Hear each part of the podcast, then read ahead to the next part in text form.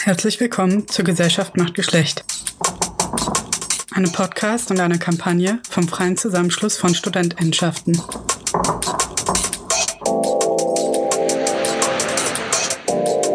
Ich bin Mandy und begleite euch auch heute durch eine weitere Folge zum Thema Klimagerechtigkeit und was das mit Feminismus zu tun hat. Denn so wie es ist, kann es nicht bleiben. Achtung! In dieser Folge wird über sensible Themen wie Polizeigewalt, körperliche Verletzungen, psychische Gesundheit, Sexismus und sexualisierte Gewalt gesprochen. Wenn du dir nicht sicher bist, ob du diese Folge allein anhören kannst oder möchtest, dann höre sie gemeinsam mit Freundinnen an oder hol dir Unterstützung von einer Supportgruppe. Und jetzt noch ein paar Worte zur heutigen Folge aus der Reihe Neues aus dem Wald. Letztes Jahr haben Olli und Camille vom Workshop Kollektiv Ignite drei Folgen für unseren Podcast im Wald aufgenommen. In dieser Reihe diskutieren sie über Klimakämpfe, Klimagerechtigkeit und aktivistische Praxis vor Ort. In Teil 2 unseres Podcasts möchten wir auf ein paar Standortbedingungen von Orten der Klimabewegung der sogenannten im deutschsprachigen Raum eingehen und da ein bisschen von unseren Erfahrungen und Reflexionen zu erzählen. Als Ausgangspunkt würde ich mal setzen, dass Orte von gemeinschaftlichem Leben und Handeln die Schwierigkeit haben, zwei verschiedene Bereiche zu bespielen, nämlich einmal das politische Handeln gemeinsam, aber auch auf der anderen Seite das gemeinsame Leben oder das gemeinsame Miteinander und der Anspruch eines guten Lebens dabei. Und unser Anspruch dabei, als auch Feministinnen und Menschen, die die Utopie ins Jetzt holen wollen, ist dabei, dass Orte unserer Vernetzung auch Orte sind, an denen sich alle Menschen, wenn nicht alle Lebewesen, wohl und sicher fühlen können. Das ist aber ein Anspruch, dem auch unsere eigenen Projekte und Gemeinschaften leider nicht immer gerecht werden und wurden. Und auf ein paar solcher Herausforderungen, die diese Ansprüche auf die Probe stellen oder zum Scheitern bringen, möchten wir jetzt eingehen. Und ich würde erstmal wieder eine Frage an dich stellen, nämlich was sind für dich große Herausforderungen dafür, dass Miteinander oder auch gemeinschaftliches Leben in explizit politischen Projekten erschweren oder für manche speziell unmöglich machen? Ich glaube, das größte Problem am Zusammenleben ist die Gesellschaft, dass sie an vielen, an vielen, vielen Stellen eigentlich sehr feindselig gesinnt ist. Dadurch, dass Herrschaftsmechanismen unsere Art, wie wir miteinander leben, sehr durchwirken und dadurch Hierarchien schaffen, lange bevor wir uns damit auseinandergesetzt haben und darüber hinaus auch viele für Gemeinschaften sehr schädliche Grundmechanismen wie Konkurrenz und eine Individualisierung vorantreiben. Das sind so ganz grundsätzlich Probleme, mit denen wir uns, egal wo wir sind, auseinandersetzen müssen. Und ich glaube, dass in explizit politischen Kontexten dann noch Sachen dazukommen, so spezifische Sachen wie staatliche Repression, die viele von den genannten Sachen einfach noch weiter verschärft aber auch das Problem, dass zum Beispiel das Leben auf einer Besetzung, was es recht viel in dem Klimabereich gibt, ähm, von verschiedenen Waldbesetzungen zu Ackerbesetzungen, zu kurzen Aktionsbesetzungen während verschiedener Camps oder andere Aktionstage, dass dort auch so ein Grundstress und eine extrem hohe Fluktuation an Menschen dazukommen, die gerade das Gegenteil von der langfristigen Auseinandersetzung sind und die sehr erschweren. Dadurch habe ich das Gefühl, dass die Grundlage in politischen Kämpfen einfach noch schlechter ist, als sie das eh schon ist in unserer Gesellschaft, um gut miteinander zu leben und dadurch auch die Herausforderungen stark verschärft sind. Und das soll ja auch so sein, denn Repression und die Art, wie Gesellschaft Druck auf uns ausübt, entlang von Normen und konform zu leben, sind ja dafür da, den Status quo zu erhalten. Und insofern ist das nur logisch, dass wenn wir versuchen, das zu ändern und Gemeinschaften zu leben, die entgegen sozialer Normen versuchen zu funktionieren, wir immer wieder scheitern und immer wieder an unsere Grenzen stoßen. Und ganz konkret fände ich das spannend, wie du das aus einer feministischen Perspektive siehst, was du da als Grundprobleme wahrnimmst in unseren Gemeinschaften. Mhm. Erstmal wollte ich sagen, dass ich sehr interessant finde, diese Doppelung, die du da vorgestellt hast, die ich sehr sinnvoll finde, würde dem auch noch mal kurz nachgehen, zu sagen, es gibt einmal gesellschaftliche Faktoren, die von außen, wenn man das so trennen kann oder möchte, auf politische Gemeinschaften und Gruppen einwirken und dann die verlängerten Effekte von denselben Dynamiken auf uns als Menschen, die natürlich nicht losgelöst von der Gesellschaft sind und dass sich diese Effekte dann eben in Menschen und in Strukturen auch fortsetzen. Ich glaube, zwei konkrete Sachen, die ich da noch sozusagen als externe Faktoren mal benennen wollte, weil sie wirklich sehr existenzielle Dinge sind, die Gemeinschaften in der Existenz vor allem auf Dauer bedrohen. Das ist einmal Angriffe von außen, also physische Angriffe, zum Beispiel von Nazis auf Klimacamps und Besetzungen, so ein Faktor sind, der es sehr schwer und sehr riskant macht und für viele Menschen, also gerade wieder entlang von Marginalisierungslinien, auch unmöglich macht, in solchen Projekten unterwegs zu sein und der, glaube ich, einfach einen krassen Druck und Stress ausübt auf Menschen, die vorhaben, lange oder für immer sich solchen Projekten anzuschließen. Und dass gerade in Besetzungen das einfach so, einen, so eine Dauersituation schafft, dass ich, glaube ich, keine Person kenne, die nicht irgendwann psychische oder psychosomatische Stressfaktoren davon zeigt, dass einfach enormer Druck auf solche Gemeinschaften ausgeübt wird. Und ein zweiter Faktor aus einer ganz anderen Richtung ist Geld und Ressourcen, was auch ein Dauerfaktor von Belastung ist auf einzelnen Menschen und aber wenn es gut läuft, den ganzen Gemeinschaften. Und ein Faktor, auf den wir vielleicht später noch zu sprechen kommen, da eben besonders Verteilungsungerechtigkeit ist, dabei wie innerhalb von einzelnen Projekten oder zwischen verschiedenen Projekten Aufmerksamkeit und dadurch auch Ressourcen verteilt sind. Faktoren, die eben nicht nur von außen beeinflusst werden können, sondern die auch durch innere Umverteilung, also interne Umverteilung, verändert werden können. Und was sich an äußeren Faktoren und innere Faktoren in dieser feministischen Perspektive, die du erfragt hast, mischt. Was ich sehr heraushebenswert finde, ist die Dynamik von Schutz und Strafe.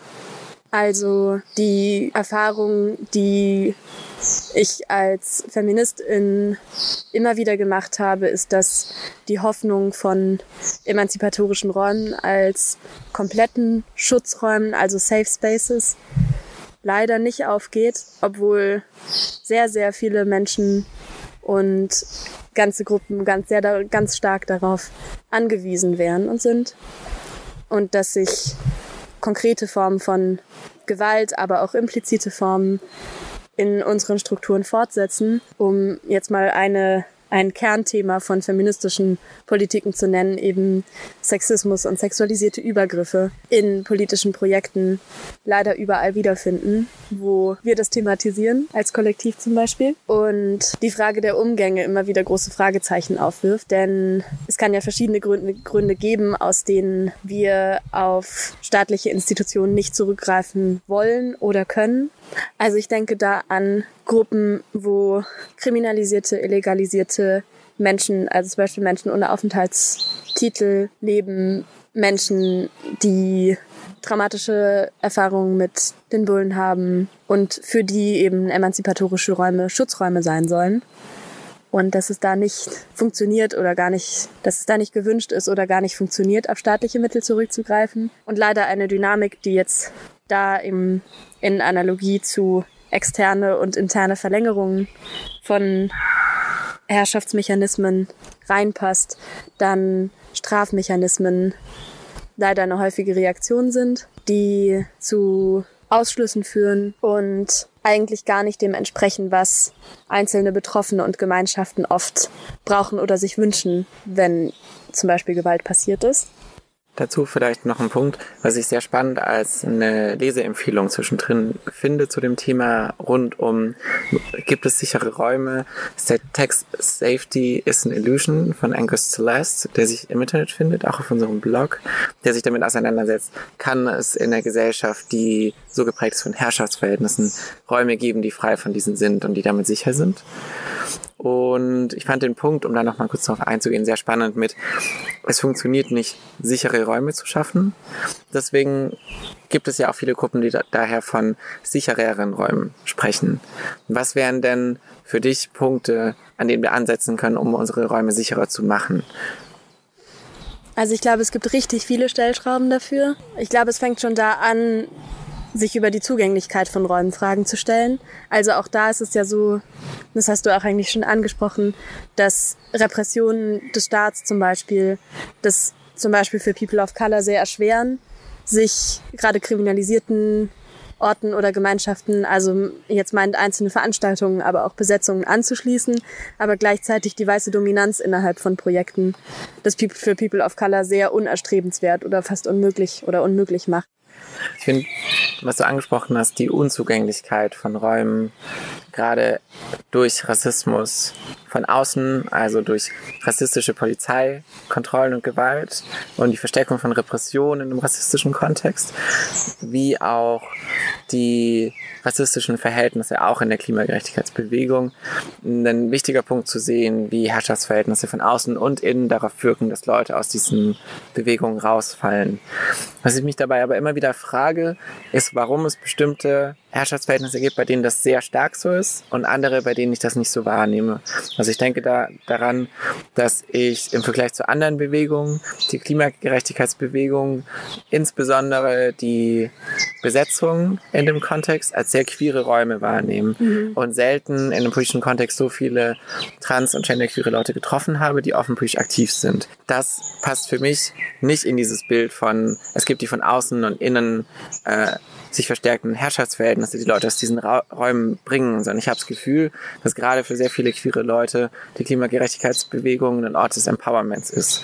Und dass obwohl Polizeimaßnahmen sehr viel drastischer sein können, gerade für Transmenschen, die ähm, entlang von Gendernormen falsch zugeordnet werden in der Gefangenen-Sammelstelle oder im Knast landen und direkte transfeindliche Gewalt durch die Polizei erleben. Warum also ist das ein anderer Punkt als Rassismus? Warum wird Rassismus durch die Szene so verstärkt an vielen Punkten?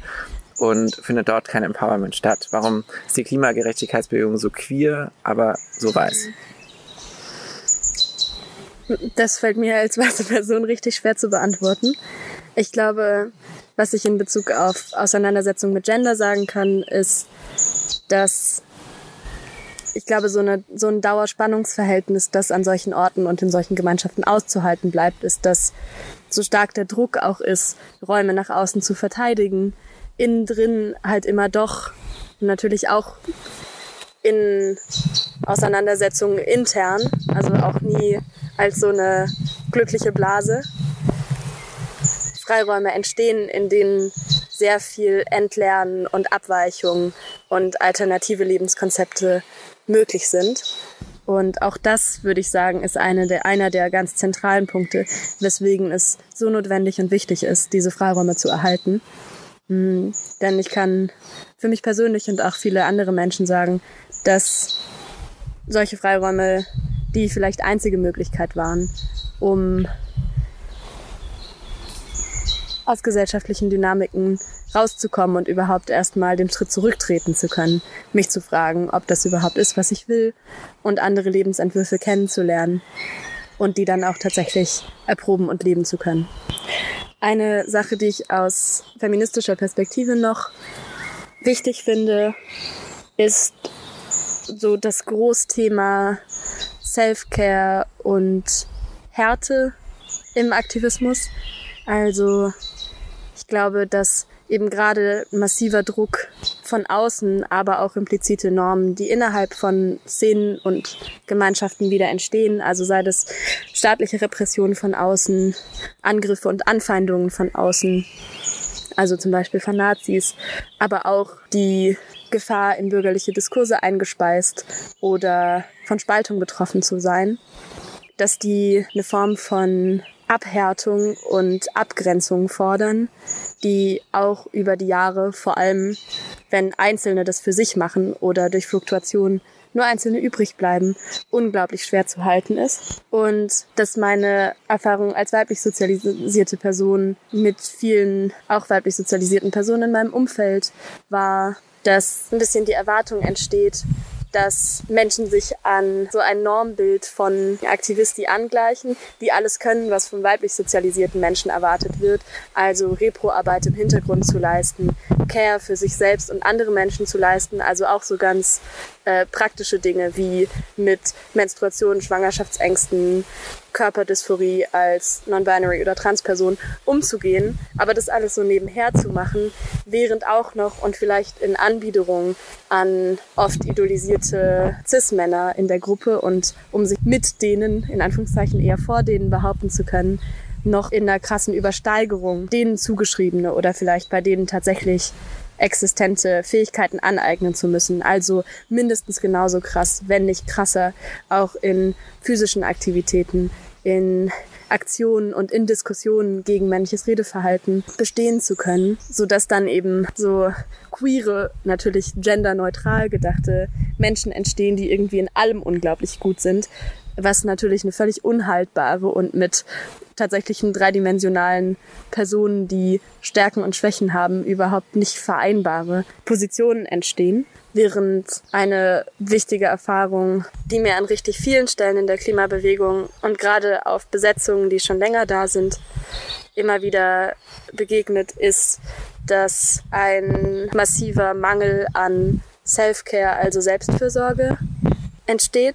Damit meine ich zum Beispiel, dass Hygiene, Gesundheit und Unverletztheit Dinge sind, die gar nicht so selbstverständlich und sehr schwer erstmal herzustellen sind. Und gleichzeitig die Beschäftigung damit ähm, sehr marginalisiert wird und zum Beispiel Aktionen oder noch einem Plenum bauen oder Veranstaltungen krass untergeordnet wird und dadurch eine Form von Selbstprekarisierung in der Gemeinschaft entsteht, die ganz, ganz schwer ist, über lange Zeit aufrechtzuerhalten und die, glaube ich, ein starker Faktor dessen ist, warum Leute aus solchen Gemeinschaften nach einer Weile ausbrechen. Und meine Erfahrung ist, dass auch durch so, ein, so gemeinschaftliche Dynamiken wieder Normen entstehen. Und ein noch daran angegliederter Faktor ist gerade auch aus einer feministischen Perspektive viel an Übergriffe und Trigger gebunden, der ein teilweise starkes Vorkommen von zum Beispiel Drogenkonsum und Rausch, die aus vielen Faktoren eben Gemeinschaften belasten und einzelne Menschen triggern können wo viele Veranstaltungen zum Beispiel versuchen, gute emanzipatorische Umgänge mitzufinden, die aber bei weitem noch nicht so durchgesetzt sind, dass es irgendwie coole, fertige Konzepte dazu gäbe. Und das würde ich mir sehr wünschen. Ich finde gerade das Thema Rausch und Konsum einen interessanten Punkt, denn das hat auch die Kehrseite, dass Leute, die keinen anderen Weg finden, um mit ihren Traumata umzugehen als Rausch, dadurch auch immer wieder Räume verlieren, weil es nicht geschafft wird, Räume, die konsumfrei sind, einhergehend mit Räumen, die für Konsum da sind und einen sicheren Rahmen dafür schaffen, zu bieten und eigentlich das nur gut funktionieren kann und ohne Ausschlüsse, wenn beides da ist mhm. und auch nur dann harmonisieren kann. Ich habe das Gefühl, dass leider derzeit es oft nicht funktioniert, verschiedene und komplexe ein- und Ausschlüsse so zu verstehen, dass man Räume schafft, die für viele Leute da sind. Also ich glaube, das hat sich auch vorher schon bei den Themen, die wir angestellt haben, gezeigt, dass es klappt, eben immer wieder konsumfreie Räume zu schaffen, aber dann Räume für den Konsum fehlen, dass an anderen Orten Rausch und Konsum stark dominieren und dadurch Leute ausgeschlossen werden. Und ich würde gerne nochmal auf das Thema davor zurückkommen. Und zwar, äh, welche Menschen kommen gar nicht erst an diese Orte aufgrund von Herrschaftsverhältnissen. Wir hatten es jetzt davon, dass feministische Perspektiven ähm, eine große Rolle spielen. Und ich habe das Gefühl, dass sie aber auch sich schon so weit durchsetzen konnten, dass sie zumindest wahrgenommen werden, auch wenn wir von der Problemlösung noch sehr weit entfernt sind. Und ich habe das Gefühl, dass es geschafft wurde, queere Perspektiven und eine queere Sichtbarkeit in der Klimagerechtigkeitsbewegung zu schaffen und dafür auch eine Bereitschaft entstanden ist. Bei anderen Unterdrückungsmechanismen sehe ich das nicht so. Und ich glaube, das ist auch vielleicht ein Grund, warum es gar nicht erst auffällt, weil diese Stimmen komplett fehlen. Wir hatten es vorher schon von Rassismus und ich finde es da auch am sinnvollsten, Menschen eigentlich selber zu Wort kommen zu lassen und sehe darin das Problem bei vielen dieser Herrschaftsmechanismen, dass so viele Stimmen gar keine Beachtung finden. Ich finde es immer wieder erschreckend im Blick auf andere Kontexte, dass eine Verbindung mit antirassistischen Klimakämpfen in Deutschland so wenig stattfindet. Ich habe das Gefühl, dass es leider immer wieder auf so eine NGO-Symbolpolitik reduziert wird, dass zum Beispiel 4G20 Aktivistinnen aus dem globalen Süden von der NGO eingeflogen werden, um eine Rede zu halten, mhm.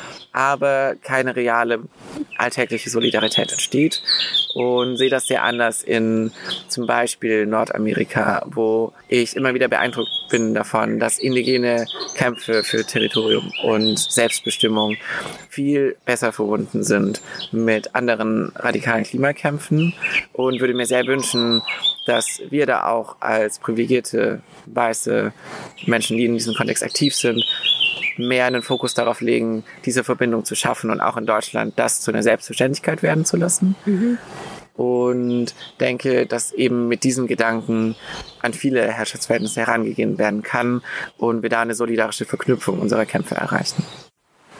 Wir hatten es jetzt gerade davon, welche Stimmen sichtbar sind und wer Platz hat in der Klimagerechtigkeitsbewegung.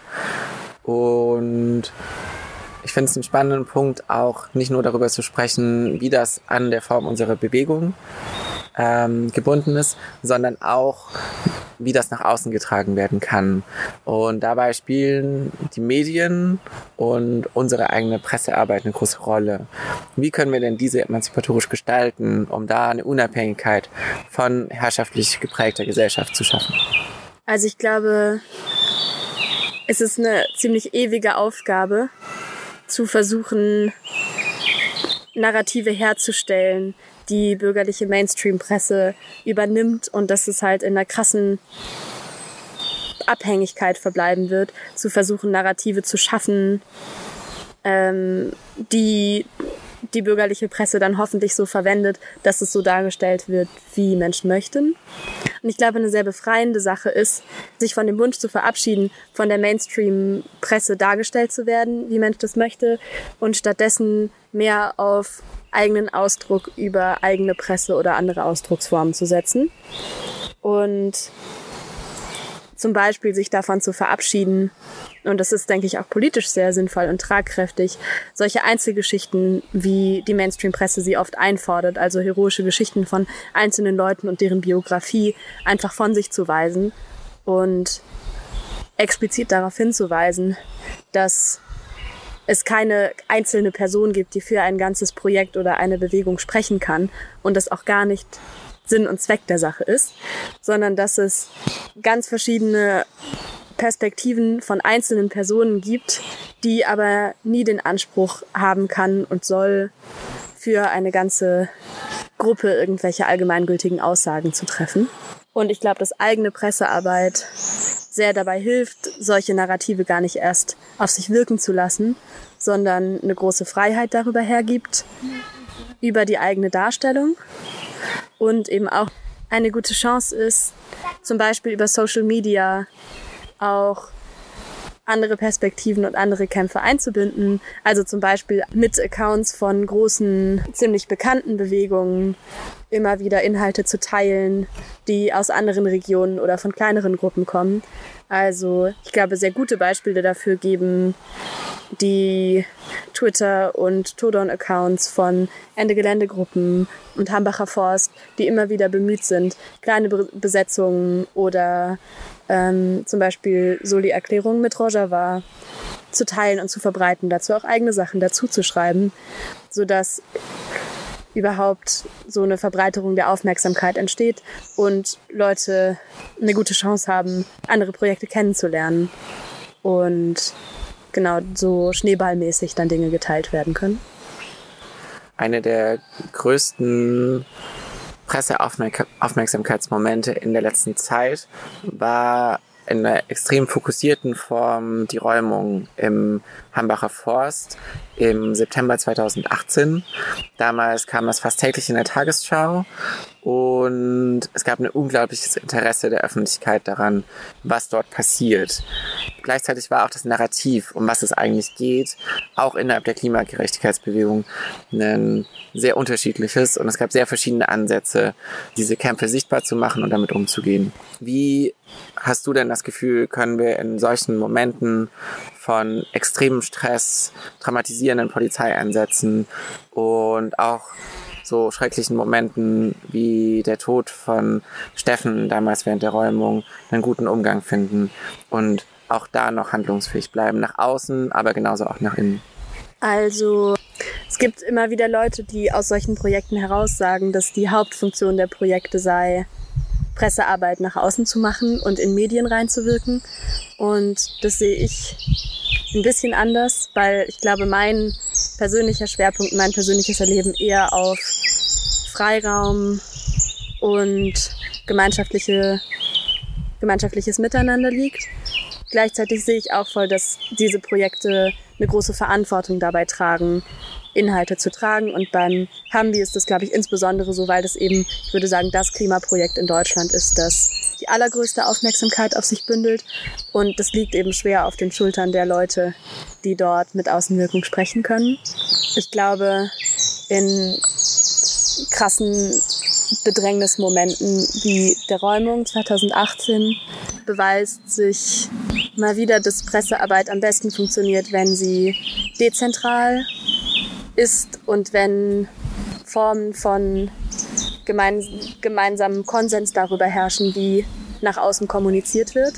Und das heißt nicht, dass es irgendwelche Leitlinien oder hierarchisch abgegebene Befehle darüber gibt, was und wie nach außen kommuniziert werden darf, sondern dass eine, ein grundsätzliches Verständnis davon geteilt wird, dass, wie ich schon sagte, eben keine Person für das ganze Projekt sprechen kann und soll und dass viele Einzelstimmen eben die ganze Wahrheit irgendwie ausmachen und viele Subjektivitäten.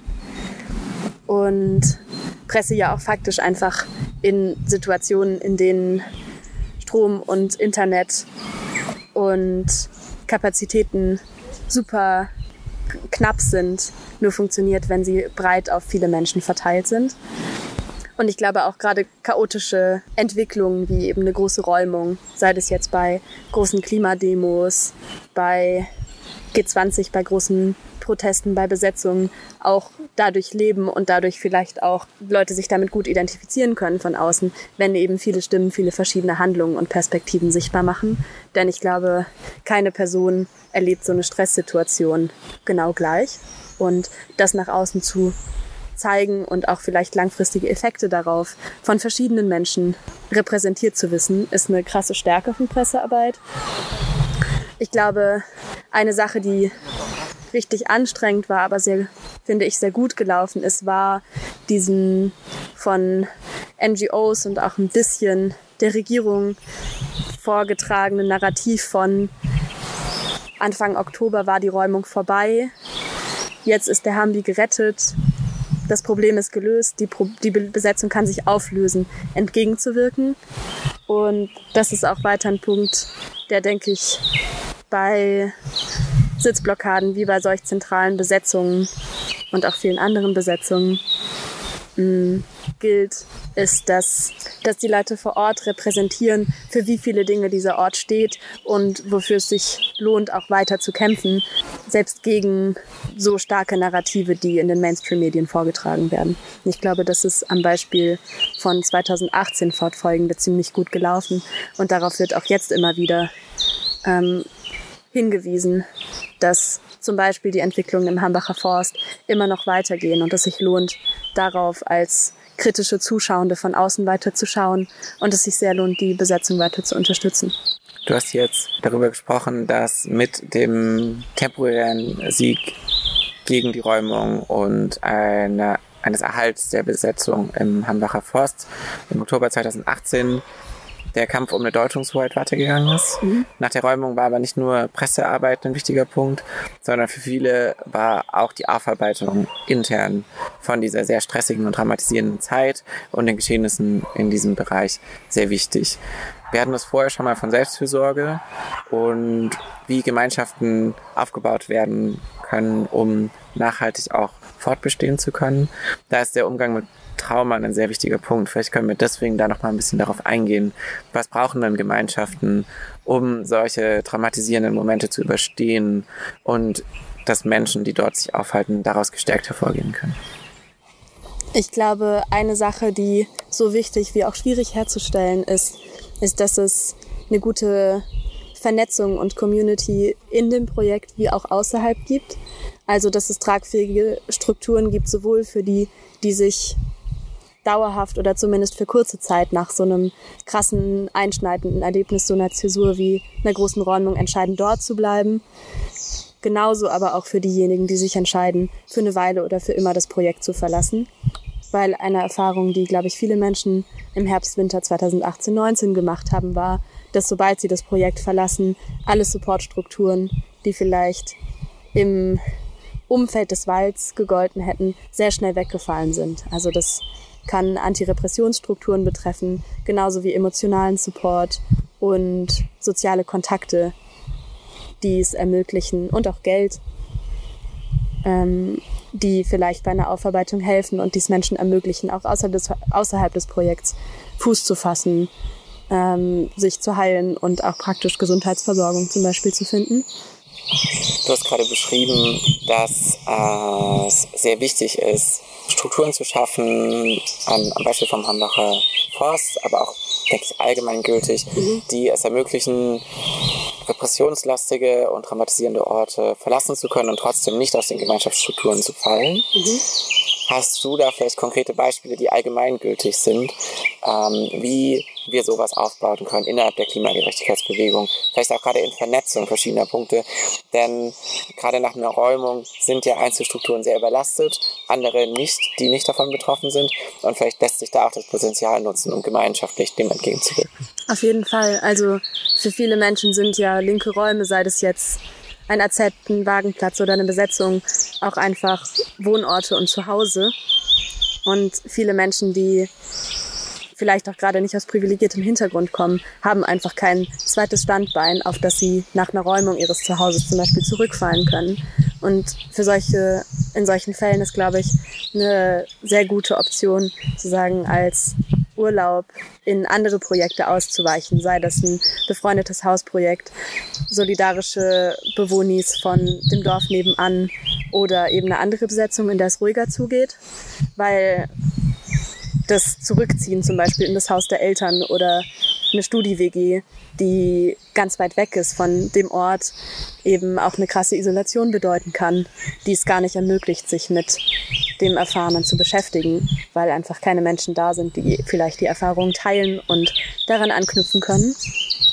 Und deswegen ist es, denke ich, sehr wichtig für Menschen in dem Projekt, aber auch als Projekt die Fühler auszustrecken zu Strukturen in der Region, aber auch überregional und den Menschen, die aus dem Projekt herausgehen oder herausfallen, auch wirklich gute Angebote machen zu können. Und auch das ist eine große Verantwortung an Projekte, die ja wirklich viel zu tun haben. Aber denke ich eine wichtige Strategie für Nachhaltigkeit. Und ein weiterer Faktor von Räumung und der Zerschlagung von Projekten ist, denke ich, dass dadurch krasse Generationenumbrüche passieren, bei denen sehr, sehr viel Wissen verloren geht. Das heißt auch Wissen darüber, wie mit Traumata und dem Erlebten umgegangen werden kann. Und das oft als sehr mühsamer Pro Prozess erlebt wird. Erfahrungen, die schon mal da waren, also geteiltes Wissen, das schon mal da war, dass Gemeinschaften richtig viel Resilienz gibt, mit den Menschen einfach wegfällt, die gehen. Und für mich eine sehr große Frage ist, wie Wissen gut aufbereitet werden kann, so dass es einzelne Menschen oder einzelne Bezugsgruppen überdauert und vielleicht von Jahr zu Jahr einer Großveranstaltung oder von einer Generation einer Besetzung eines bestimmten Orts weitergegeben werden kann an die nächste, mm, um das anschlussfähig zu machen für neue Bezugsgruppen, neue Leute oder auch Jahre und Jahrzehnte später mal für Leute, die ähnliche Projekte starten wollen. Ich glaube, Geschriebenes und Theorie sind dafür ein Weg. Ich glaube aber, es gibt auch ganz viele andere Wege, die sehr viel über tatsächliches Erleben, Zuschauen und gemeinsam machen. Von praktischen Dingen gehen. Also zum Beispiel eine Gemeinschaft zu betreten und dort mitzuerleben, wie gemeinschaftliche Rituale, Self-Care und auch Heilung innerhalb der Community funktionieren. Also solche Dinge wie ein ganz regelmäßig stattfindendes Plenum, Gespräche in kleinerer und größerer Gruppe, wo gemeinschaftliche Strukturen, aber auch das innere Erleben reflektiert werden können, wo Aufgaben gut verteilt und über implizite Normen von Aufgabenverteilung und Arbeit gesprochen werden kann, wo das an die Oberfläche geholt wird. Und ich glaube, gerade nach so großen Erlebnissen, die die ganze Szene erschüttern, wie G20 oder der Räumung von großen Projekten, da nochmal mehr eingesetzt werden muss an gemeinschaftlichen Strukturen, die sich mit eher großen, aus dem Alltag herausgehenden Themen beschäftigen können. Ja, das finde ich einen sehr spannenden Punkt. Was ich auch schön finde, noch als Ergänzung zu dem Punkt von einer theoretischen Ebene von Wissensweitergabe wie Texte schreiben, Bücher ähm, oder der konkreten Praxis, ich auch das Gefühl habe, dass andere Formen der Wissensüberlieferung mehr gewertschätzt könnten, mehr gewertschätzt werden könnten. Also zum Beispiel ähm, verschiedenste Lieder, die aus Widerstandsbewegungen entstanden sind, ähm, weiterzutragen und zu verbreiten, Gedichte und andere Formen, die oft so sonst nicht als so cool gelten wie einen krassen Theorietext, denen mehr Raum zu geben, weil ich glaube, dass sie oft sehr viel mehr von dem emotionalen Atmosphäre und dem emotionalen Wert von Orten und Bewegungen weitergeben können, als das in einem Theorietext möglich ist. Ich finde jetzt auch Wissensweitergabe nochmal einen spannenden Punkt in einem größeren Kontext. Mhm. Ich glaube, dass oft, wenn hier über Wissensweitergabe gesprochen wird, der Blick über den Tellerrand nicht gelingt. Kämpfe gegen eine Umweltzerstörung, gegen die Ausbeutung von Natur gibt es hier auch schon länger aber sind nichts im Vergleich zu viele hunderte Jahre währenden Kämpfen gegen die koloniale Ausbeutung von Natur, wie sie zum Beispiel in Nord- und Südamerika durch indigene Communities seit bis zu 500 Jahren geführt werden. Und ich glaube, wir können da auch noch sehr, sehr viel lernen, wenn wir uns mit diesen Kämpfen und einzelnen Menschen verbinden und aus diesem unglaublichen Wissen schöpfen, solidarisch mit ihnen uns verbinden. Daher finde ich es auch spannend, sich zu überlegen, welche Konzepte uns hier helfen, unseren Gemeinschaften, die auf diesem Wissen beruhen, was aus antikolonialen Kämpfen entstanden ist. Wir hatten es vorher, um den Bogen nochmal zurückzuschlagen, auch schon von einem grassierenden Problem in unseren Räumen von sexualisierter Gewalt.